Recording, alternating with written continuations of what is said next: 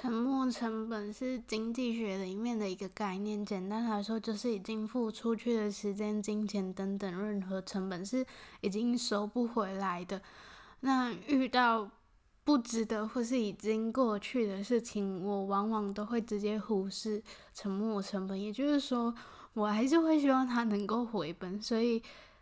就算遇到就是几乎没有在用的东西，我也宁愿摆着，就是不想要把它便宜卖出去，就感觉好像只要不卖出去就没有损失。但是我今天终于迈出第一步了，我把很久没有用到的东西上架到二手拍卖，虽然不晓得要多久才会被买走，不过东西上架的那一刻就觉得就是内心有比较充足一些吧，对。今天是第九十五天，跟大家分享，希望能早日实现一卡皮箱带着走的生活。以上是今天的分享，我是千，我们明天见。